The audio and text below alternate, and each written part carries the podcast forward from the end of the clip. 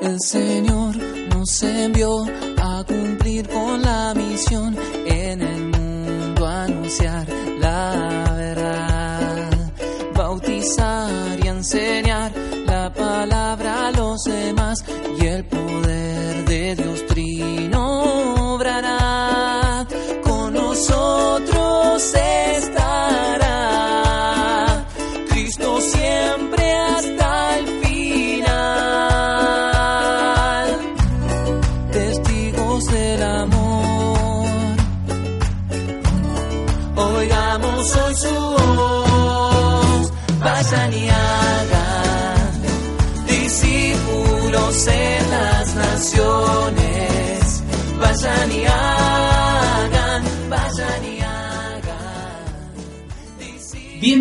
Una nueva edición de lo que hemos visto y oído. Soy Fran Orioli y hoy estoy con dos acompañantes tremendos.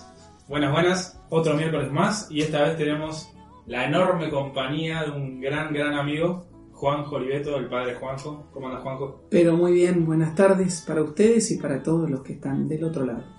Bueno, muchas gracias por estar acá otra vez. El agradecido soy yo. Primero una sorpresa y después un privilegio, porque sé que eh, hace tiempo que nos conocemos, pero hacía tiempo que no nos veíamos y también conocía de este proyecto tan lindo y bueno, poder ser parte, contribuir por lo menos con la palabra, el testimonio, ¿no? Eh, el Señor eh, nos usa a todos de instrumento y bueno, estar acá para mí es, es un gozo, una alegría.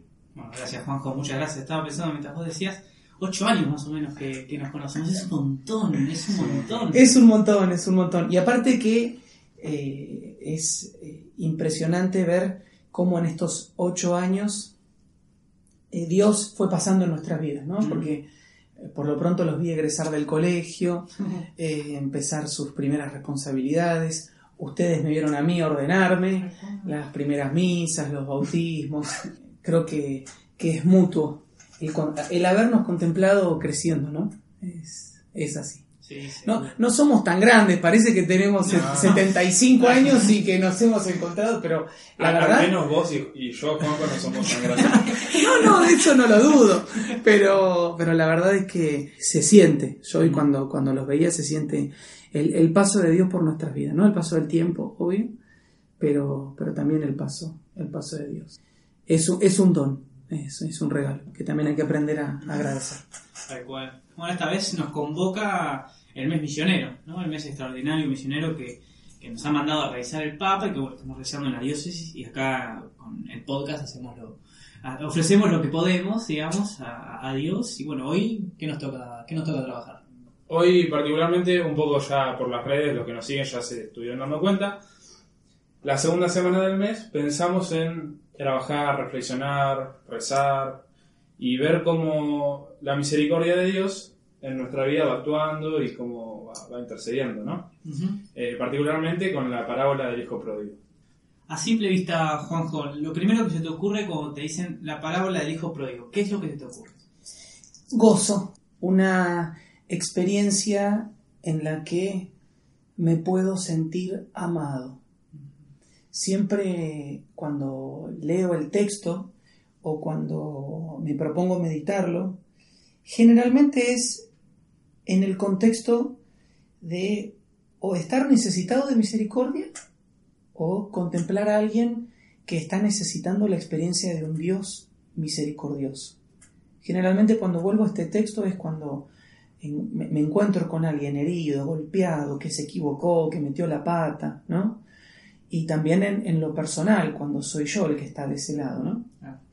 Y el gozo, la alegría de entender que eh, en la parábola el padre sale al encuentro, corre hacia su hijo, ¿no?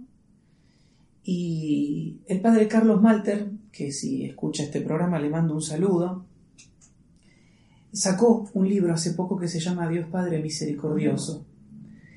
Y eh, en la tapa del libro dice, mientras que estás pecando, Dios te está amando. Y me parece tan sugestivo eh, este- ese renglón en la tapa, ¿no?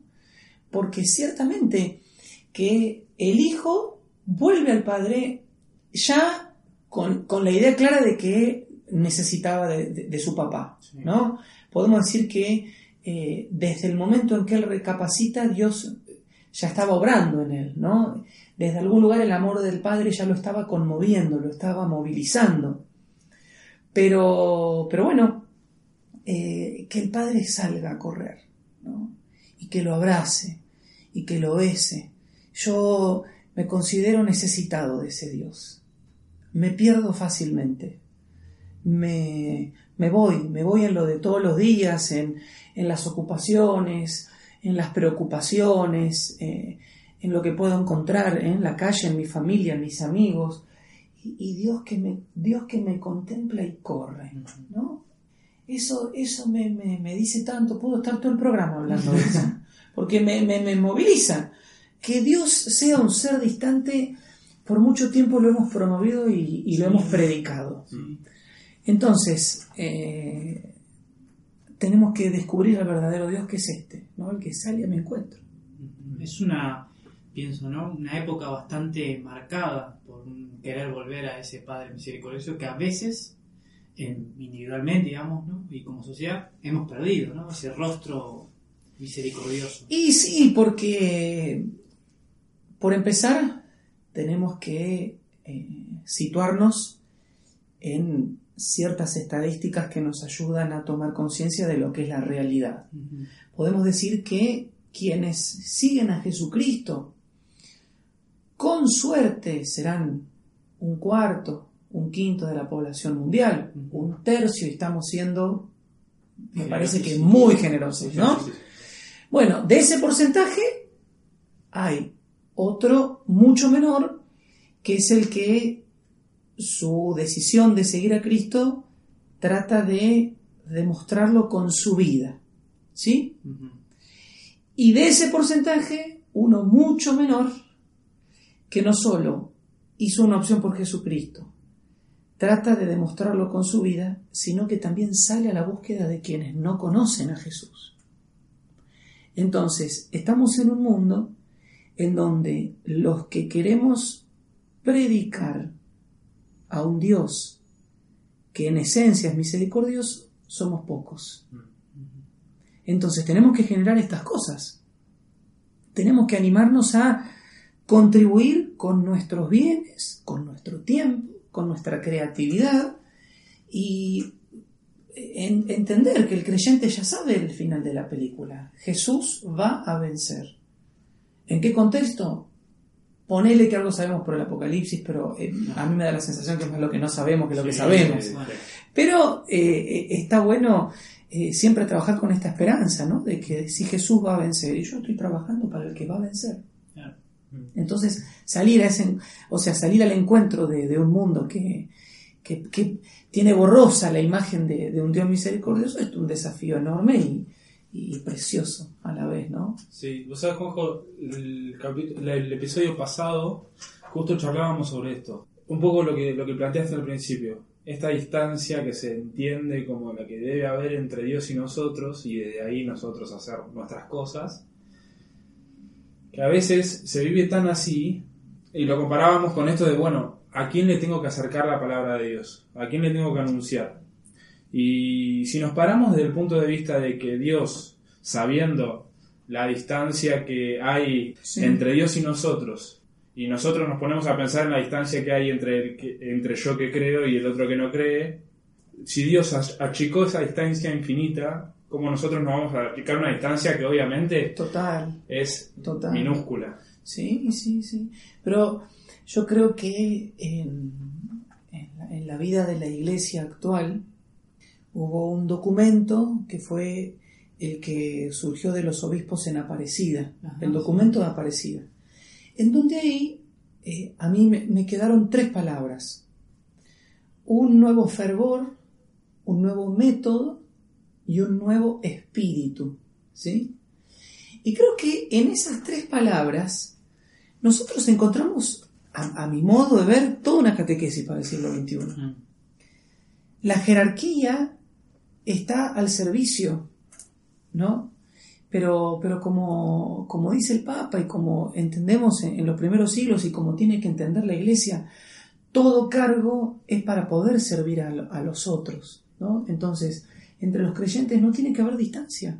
Somos hijos de un mismo padre, ¿no?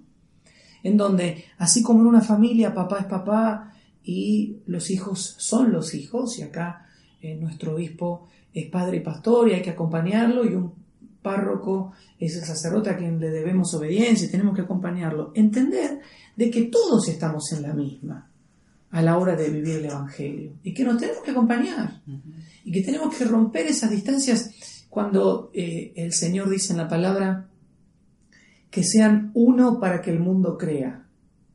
Ahí está dejando ver una condición que nos tenemos que preguntar si ponemos los medios para vivirla, ¿no? Queremos, o sea, queremos manifestarle al mundo que eh, Dios está vivo y, te perdona. Bueno, pero nosotros estamos unidos para que el que está afuera crea, ¿no? Por eso entre nosotros hay que eh, limar muchas puntas para esto que vos decías, ¿no, Manu? Achicar las, las distancias entre nosotros porque Dios las achicó con nosotros y, y salir a predicar al mundo. ¿no? Claro. Esto, esto es lo que tiene que entusiasmarnos en este mes de un modo extraordinario, ¿no? Porque eh, el cristianismo existe para la misión. Claro. En, eh, también, ¿no? En esta, sí, en la Christus Vivit, este último, uno de los últimos documentos del Papa, eh, que él dice, cada uno es la misión que le tocó. Nosotros somos una misión. Bueno, esto no se termina en octubre. No, claro. Esto continúa. Pero este mes tiene que avivarnos y tiene que, que animarnos a, a, no perder la esperanza, a, a, a, generarnos estas preguntas, ¿no? Estamos en comunión, trabajamos unidos, ¿qué, qué, qué estamos haciendo, no? Claro. En, en, Instagram, nosotros esta, estos últimos días eh, estuvimos preguntándole a la gente eh, invitándolos eh, primero a pensar cuáles eran las características que les llamaba más la atención de ese Dios misericordioso que se veía en la parábola, que bueno, vamos a rescatar algunas respuestas, y otra pregunta que hicimos que es, ¿qué preguntas te, te quisieran hacer a vos? ¿no? Como para ahora ir charlándolas, respondiéndolas y bueno, conversando también un poco con, con la gente que nos escucha. Primero, me parece que más, más por ahí enriquecedor, hay una pregunta que hicieron en, en esto de qué le preguntarías al padre Juanjo, que es un gran amigo, pero como es anónimo no lo voy a revelar. Uh -huh. Pero bueno, un saludo a Camilo Torres. Hace una, una, pregunta Siempre muy... aparece Camilo, es, es una cosa. Hace una pregunta que es muy interesante, haciendo como una comparación, ¿no? Sí. ¿Vos crees que generalmente actuamos como el hijo menor o como el hijo mayor? Y yo te, o sea, te respondería preguntándote a qué pueblo te estás refiriendo o a, o a, qué, o a qué público querés cargarle esa distinción, ¿no? Yo creo que eh, ontológicamente, o sea, en relación a nuestro ser, a nuestra esencia, somos el que pecó, el que dijo dame la parte de la herencia. ¿no? Claro. Nosotros en todos nuestros cultos empezamos diciendo Dios perdóname. Uh -huh. No hay misa en la que no empecemos diciendo muchachos, antes reconozcamos que todos somos pecadores, ¿no? Entonces, somos el hijo pródigo. Pero creo que quienes tuvimos la gracia de permanecer en la casa del Padre Misericordioso, ¿no? que somos los que luchamos, los que ya hemos hecho una opción por Jesús, una opción por, por, por trabajar en, en, su pueblo, eh, entiendo que, que muchas veces estamos con, con el dedo acusador diciendo, pero fulano va a estar a cargo del retiro. ¿Qué hace acá? Y fulana ah, va a pasar la bolsita. Y cómo va, y pero o sea, y algo que, que, no me incomoda para nada porque he tenido mis, mis inconvenientes al respecto, hay hermanos que te escuchan decir esto y dicen, no, no lo digas en público, no, eh, mirá, esto no conviene hablarlo, no, a ver, si nosotros estamos diciendo que somos pecadores, no estamos diciendo que nos rodean nubes de colores y que nada es concreto. Uh -huh. No, nuestros errores son esos, claro. ¿no? Que viene alguien y vos, lejos de acompañarlo o de abrazarlo en su dolor, en su camino, y, o sea, como le- le- lo encasillás. ¿no? Y, y- y creo que un, un desafío nuestro es el festejar con el padre que un hijo volvió. Mm. Festejar, festejar. Y en el camino se van acomodando las cosas. Respondiéndole a Camilo, creo que todos somos el hijo pródigo. Creo que todos, todo ser humano, eh, por más o por menos, pasa por la situación de, de- de que Dios corra para con él. Pero dentro de nuestro pueblo, dentro de nuestro pueblo, creo que hay muchos que, me, me incluyo, ¿no? Me, me- me pasa que hay veces que eh, en un carenciado siempre viene y te pide plata. Y yo siempre me acuerdo de una viejita que decía que ella le daba eh, e- esa limosna, se la estaba dando al Jesús que estaba en ese, que tenía enfrente, ¿no? Y con eso yo es como que me... Después yo no puedo... Nada, estás confesando, salís de misa, te viene otra misa. Y bueno, por lo menos lo ayudás con lo que tenés, ¿no? Pero eh, yo creo que el, el prejuicio, el, pre- el prejuicio y el, y el querer vos acomodarle la vida al otro, ¿no? Son, son como tentaciones que, por lo menos yo como, como pastor las tengo y lucho de no, No, sí, de no darle lugar. Pero sí, Hasta sería más, más que interesante, así como el padre sale a la búsqueda de- del hijo que está volviendo, que el hijo mayor también sea el que sale a la búsqueda. Bueno, sí, sí, acompañar a- a- de alguna forma. sí. Y en definitiva, lo- los caminos del Señor son insondables, ¿no? El lunes en, la plaza de mi parroquia celebrábamos una misa. Nuestra intención era visibilizar la fe.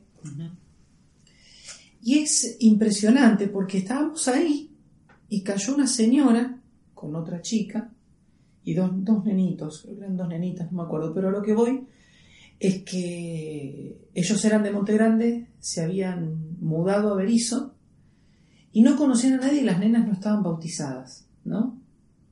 Pero claro, voy a esto, Dios las atrae porque pasan, eh, no son indiferentes, pusimos una imagen de la Virgen, estábamos cantando, alabando, pero necesitaba, o sea, yo necesité de Mónica, Mónica, que le saque el teléfono, que ahora siga el caso, esto que vos decís, ¿no?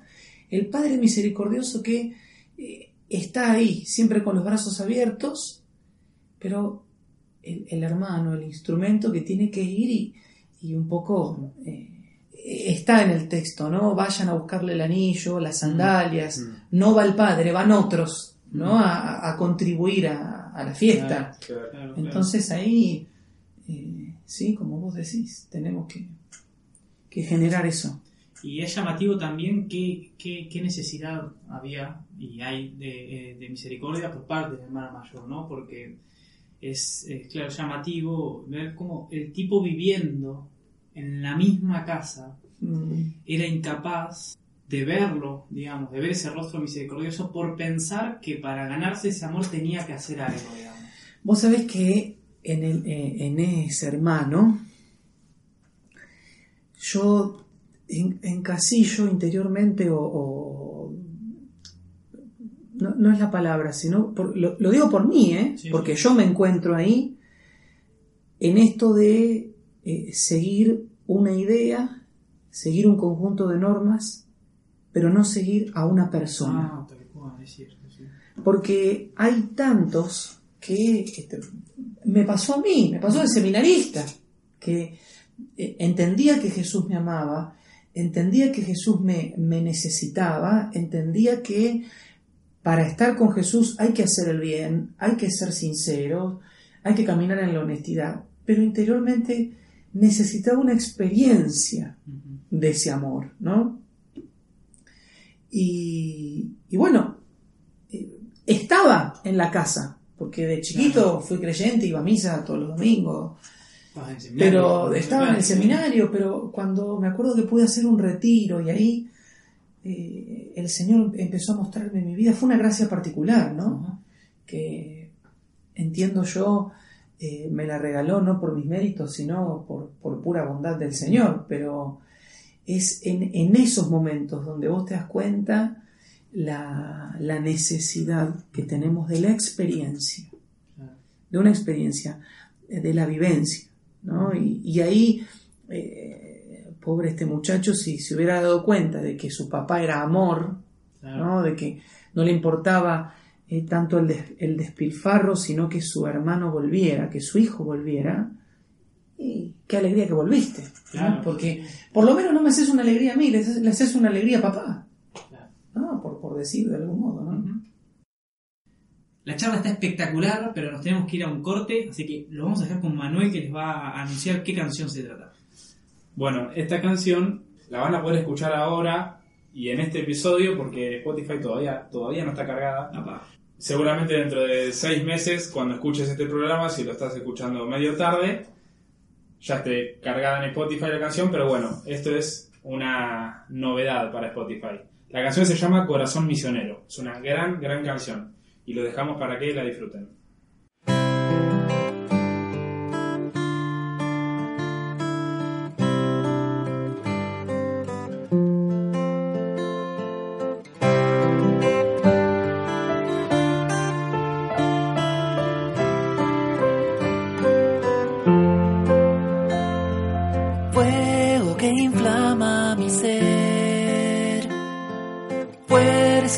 Transforma mi alma, fuente agua que inunda mi corazón. Deseo anunciar el amor, palabra escrita en la cruz. Arde el corazón misionero, ansía cargar cruz, cruz de salvación y consuelo, que lleva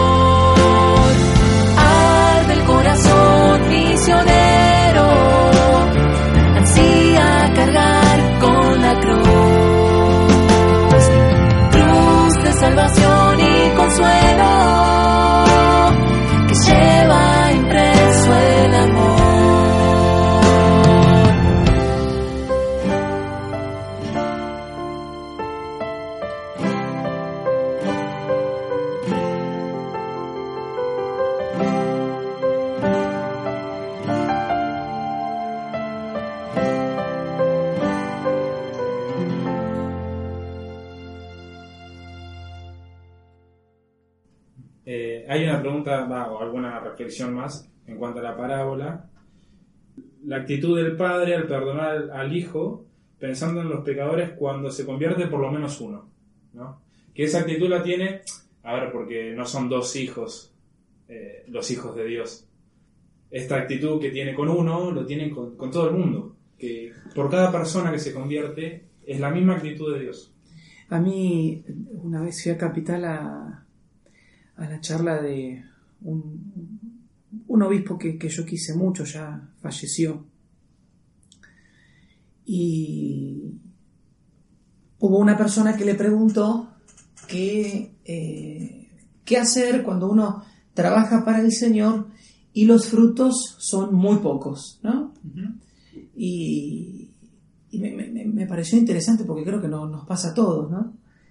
Uno trabaja para el Señor, le pone garra, entusiasmo, y por ahí vienen cuatro, ¿no? Y, y- y la verdad es que la iniciativa era para que vengan 40, pero vienen cuatro. Bueno, y el, y el, y el obispo con, con mucha paz le dijo, no te olvides que esa persona vale toda la sangre de Jesucristo. Y eso, yo era adolescente, me marcó tanto la, la certeza de entender que quien tengo enfrente vale toda la sangre de Jesucristo. La, eh, la victoria de, de Jesús en la cruz fue para toda la humanidad, pero fue para cada uno en particular. O sea, no somos amados en masa, ¿no? Cuando, cuando sale eh, algún cantante a, a saludar a su gente o, o los políticos, ¿no? Que salen a, a vitorear que ganaron. Está bien, ama- aman a todos en general, eh, o, o trabajarán por todos en general, pero Jesús ama a cada uno en particular. Es como si ese cantante o ese político conociera la historia, eh, los vagones, el futuro de cada uno de los que tiene enfrente.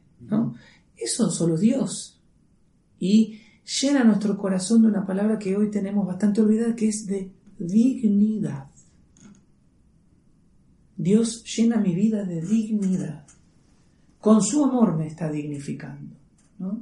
Entre los seres humanos, ¿qué, qué, qué- qué podemos decir? ¿no? ¿Qué, qué me da dignidad? Bueno, cuando tengo un trabajo, cuando tengo, eh, qué sé yo, un título, cuando tengo un apellido de renombre. Ser hijo de Dios. Esa es nuestra dignidad. ¿no? La Ah, eso dignidad- no hay con qué darle. la, la dignidad de hijos. Por eso, cuando se convierte uno, o sea, en el cielo hay fiesta. Claro, no puede haber otra cosa. ¿eh? Exactamente. Acá hay una pregunta que va muy relacionada a esto que decís. ¿Cómo hacer, o, o cómo hacer, mejor dicho, para mirarnos con amor y perdonarnos después de haber herido mucho a Jesús? Uno mismo, cuando vos te diste cuenta que te Claro. mandaste muchas macanas, y yo creo que eh, donde, donde no hay amor, hay que poner amor y vamos a encontrar amor. ¿Qué quiero decir con esto?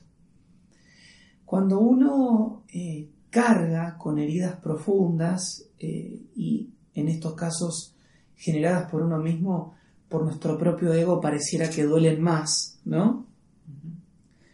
Lo que tenemos que buscar es la presencia viva del Señor para que nos vaya sanando. ¿Por qué? Porque nuestro cuerpo tiene memoria. Y muchas veces el demonio eh, juega con lo que hemos hecho para, para tirarnos abajo, desesperanzarnos, ¿no? En, en- en nuestra vida eh, esto es un combate. Entonces también de esto tenemos que hablar. Eh, no es que todo es color de rosas. Entonces, quien todavía ya hizo una opción por el Señor, una opción por el perdón sacramental, un- una opción por, por la misericordia del Señor, y todavía le cuesta o, o todavía está eh, enquistado en su dolor, yo lo invito a que tome sol con la Eucaristía, a que vaya a adorar, a que vaya a misa. Esto eh, no es tanto por repetición, sino tanto por eh, acercarte.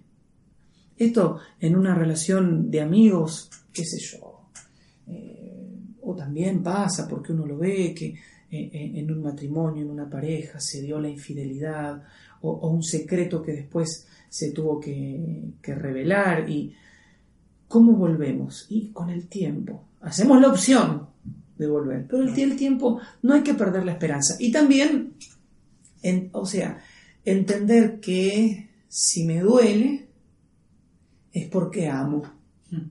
Si no, no me duele, ¿no?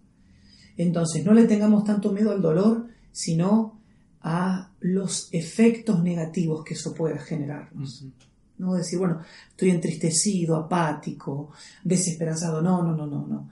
Me duele porque perdí tiempo, porque tal vez le hice daño a otros, me hice daño a mí, pero Jesús me renueva, ¿no? Los que esperan en el Señor eh, volarán como las águilas, ¿no? El Señor hace desplegar las alas de tu corazón para que puedas eh, seguir adelante. Yo animo animo fervientemente a que quien escuche este programa pueda darle gracias a Dios por el perdón que Él nos da de la cruz, ¿no? A los que están en este momento en vivo. El, el amor del Señor ha sido derramado en nuestros corazones para que amemos, ¿no? O sea, esto, esto es una revolución de amor. El Padre ama al Hijo, el Hijo ama al Padre. El amor es el Espíritu Santo que se derrama en nosotros. Entonces, eh, este programa, ¿no? si lo estás escuchando, compartíselo a otro. Porque ya no seremos 10, sino 20 los que lo vamos a escuchar. Y ya si somos 20, teniendo esta certeza de amor en el corazón, van a ser 40. Y si son 40, después serán 80. Y, y, esto no, no podemos escatimar esfuerzos, ¿no? El, compartir esta publicación, el, compartir frases, eh, escribirlo, subirlo, eh, tantas cosas, ¿no? Que, que, necesitamos hacer. Y creo yo también, sin ánimos de irme de tema, yo no puedo hablar de otros siglos porque no viví junto con ustedes, pero creo que estamos en un momento apremiante, ¿no? En el que sin prisa, pero sin pausa, no podemos escatimar esfuerzos, porque hoy son muchos los que se están intoxicando con el mal, ¿no? Eh, o sea, eh, eh, es, cuestión de, apretar algunos botoncitos, ya ni botoncitos, sino a modo digital, y tu corazón se intoxica ¿no? de, de, lo que no te sirve. Y quieres ir a tomar algo, vas a una plaza, en la vereda de tu casa, en el colegio, en las universidades, y ya hay propuestas de autodestrucción a la orden del día. Y esto pareciera que no tiene límite. Entonces, ¿nosotros qué vamos a dejar? Que, eh, o sea, que, se arruine todo, que, se destruya todo. Bueno, no importa. Que vengan a la iglesia, a fin de cuentas, la puerta está abierta para todos, ¿no? Y puede entrar el que quiere y no, no, no. Yo estaba comiendo con el traductor de esta Biblia, Monseñor Legorati, y que ya falleció, un gran hombre de la palabra. Y estábamos así sentados comiendo y me dijo, cuando vos seas cura, no vas a ser pastor, vas a ser evangelizador. Y yo me quedé porque los pastores tienen ovejas y vos vas a tener que ir a evangelizar para tener ovejas.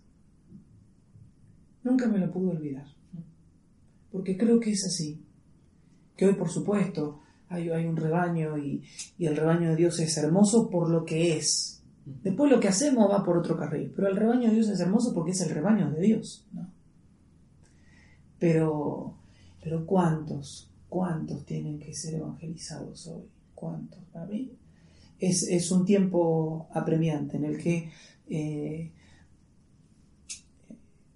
podemos hasta pasar por locos, ¿no? Por, por eh, manijas. Eh, sí, hasta, hasta a veces uno peca de, precipitado, pero bueno, es mejor por hacer y no por quedarte, ¿no? Así que nada, ánimo. Los que miran y escuchan. No, impresionante, Así la eh, esta parábola da para siempre sacar algo más, algo más. Porque... Sí, y está bueno que los que están escuchando nos, nos, anima, o sea, nos animemos a leerla en casa y a subir una reflexión, ¿no? a, subir una frase o, o, a veces algo muy lindo, lo, lo digo porque me ayuda, es el, buscar los verbos, ¿no? Las acciones del texto. Y va viendo cómo se, va dando un recorrido, ¿sí? Y, bueno, eh, todo suma. Pero ver esto de en dónde te encontrás o, qué, eh, qué, te gustaría agregar, ¿no? Eh, supongamos, lo- los servidores de este padre, de, de qué hablaban cuando vieron a este hijo volver? ¿no? O, o, o que la que le hacía la cama todos los días, ¿no? la que le, le- le acomodaba la pieza a este hijo cuando lo vio volver. Mirá, voy a volver a tener trabajo, qué sé yo, E- esas gracias de Dios que se salpican, ¿no? Eh, nada, está, está bueno. Está, está bueno, está bueno detenernos esta semana Sí, a, a leer este texto. Hay un librito, va, librito, bastante largo, que es muy bueno. Lo leí a principio de año y me cambió en muchos aspectos. Llama, bueno, el, re- re- sí, el, el hijo pródigo, el relato del hijo pródigo, Meditaciones frente a un cuadro de Rembrandt, de Henry Nowen. Ah, Impecable, eh, impecable, ¿no? Porque es eh, la historia de él y el testimonio de él frente a él mirar el cuadro, eh, que es el cuadro que, digamos, muestra la, la vuelta, sí, sí. y él identificarse con cada uno, y está justamente el servidor, el servidor que mira de atrás, digamos, medio en, en- en tinieblas, ¿no? Como no entendiendo, como con miedo. El padre que abraza al hijo y está todo lleno de luz, y la luz que salpica después al hermano mayor, ¿no? Que mira con cara seria. Y el hermano mayor vestido con unas ropas impresionantes, pero serio, ¿no? Y el otro, digamos, el hermano, el menor, el hijo pródigo, vestido con lo poco que le quedaba, digamos, Sí, ¿no? sí, sí, sí. Eh, y el padre con una cara de paz, ¿no? De, no de rencor ni de odio, de paz, ahora venís a volver, no, sino eh, de paz, ¿no? Y ahí Henry Nowen decía, y esto me marcó mucho, que todos podemos ser el hijo pródigo y el mayor en diferentes aspectos de nuestras vidas, pero todos estamos llamados a convertirnos en ese, en ese padre misericordioso, Sí, ¿no? sí, sí. Que no es el fin de la historia volver, sino volver para algo, ¿no? para dar misericordia a alguien que lo necesita, ¿no? Para abrirle los brazos a ese que vuelve y no sabe cómo sanarse, ¿no? Tal cual, tal cual. Toda una aventura, en el fondo. Y el texto eh, para, para la misa del viernes pasado, que era, bueno, era la lectura propia para el día de San Francisco de Asís, decía, vengan a mí todos los que están heridos, agobiados. Y yo le compartía a los hermanos eh, que si todos tenemos que ir a Jesús, en definitiva todos estamos heridos, ¿no? Sí, absolutamente. Va- va- me, me quedé navegando ahí, daba vuelta en esa idea. Vengan a mí todos los que están, pero no tenemos que ir todos a Jesús. O sea, si tienen, si tienen que ir los heridos, bueno, en el fondo todos tenemos que, que tener esa, esa experiencia eh, por eh, heridas que uno recibe de la familia, por heridas que generó por pecados personales, eh, o sea, heridas eh, sociales. Yo creo que, que a todos nos hiere que, que haya eh, una población de nuestra nación que muera de hambre. Esa es una herida que, que- que tenemos que sanar, que tenemos que poner los medios, pedirle al Señor que, que nos podamos reconciliar como pueblo y trabajar juntos, por decir algo que, que es eh, transversal a todos. ¿no? Tengo mucha ganas de cursar, me quedaría dos horitas más tranquilamente. No, tal cual, sí, sí. Eh, me gustaría hacer una pregunta más y después, si te parece, Fran, cerramos. Dale, perfecto. Si bien la iglesia es misionera, o sea, el mandato de la iglesia es misionero, ¿no? Sí. Principalmente. Vos de alguna forma planteás como una renovación dentro de, esa, de, de ese carisma. ¿A partir de, de qué puntualmente ves que es necesario esta, esta renovación dentro de la misión? Yo creo que hay una... Sí, ¿cómo decirlo? Cada vez son más las oportunidades para interactuar. Cada vez más. Y vos antes procurabas que en tu casa haya seguridad y ahora no te conocías con el vecino de la esquina, pero podés tener un grupo de WhatsApp en el que, qué sé yo, ves alguna cara sospechosa, mandás y se entera toda la cuadra, por decirte, ¿no? Eso antes no existía. O que, eh, per- o sea, personas que defienden una causa eh, le piden a otros que suban la misma foto, se vuelve viral y esa causa llega a los medios y se logra. Por- me, parece que estamos en un mundo que tiene muchos medios para poder interactuar. A su vez también se da la realidad de que hay mucha gente sola. ¿Por qué? Porque como la familia está fragmentada, lo que siempre te contenía hoy ya no existe.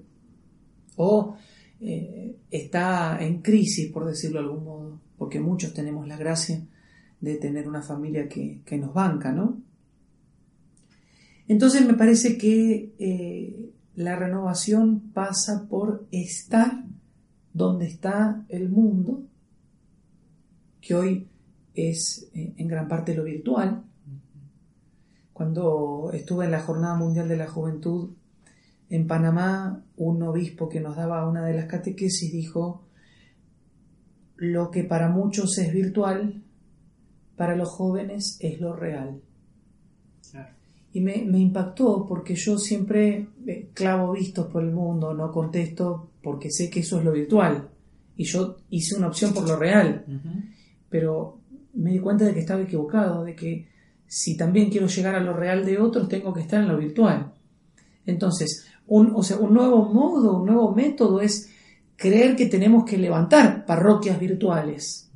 ¿no? O, esto, eh, programación eh, aplicaciones, eh, modos de, interactuar virtual, porque eh, es un, modo que, el hombre contemporáneo está, está usando para, para, conocer, para conocerse y para también ir por más, ¿no? Hasta, inclusive hoy carreras se llevan de modo virtual, ¿no? De tu casa.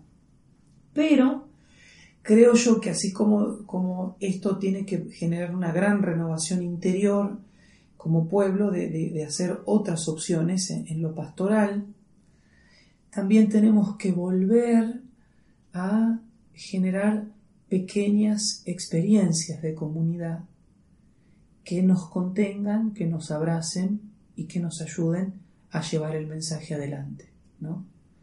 Creo que este es un desafío, que el grande sepa caminar con el chico, que el chico no se sienta bloqueado por el grande, que el grande a su vez pueda eh, ceder a los jóvenes, pero conociéndose con Jesús en el medio y yendo para adelante juntos. Pero yo me parece que si tendría que resumir, me quedo en esos dos desafíos. Salir a, las pistas de lo nuevo, pero volver a lo, de, a lo de siempre que es uno a uno. ¿no? Bueno, será la misión de todos, ¿no? Con lo poco que tenemos, tratar de ir logrando Así es. Sí, sí, sí, así es. Bueno, Juan, muchas gracias. Eh, te agradecemos un montón, no solamente haber estado acá, sino compartir tu, tu testimonio, tu apostolado y tu vocación también, eh, que creemos que es de mucho bien para todos, ¿no? no solamente para nosotros que estamos escuchando inmediatamente acá, sino para todos los que van a estar del otro lado en la radio. Y bueno, también rezamos por tus feligreses y comunidades y todos los proyectos. Yo siempre digo siempre como si, uy, las notas que me han hecho, pero cuando, cuando me, permitieron eh, hablar, me acuerdo una vez en, el canal de Berizo, no me acuerdo en qué radio, le pido a los que la llevan adelante que me permitan bendecir. ¿eh?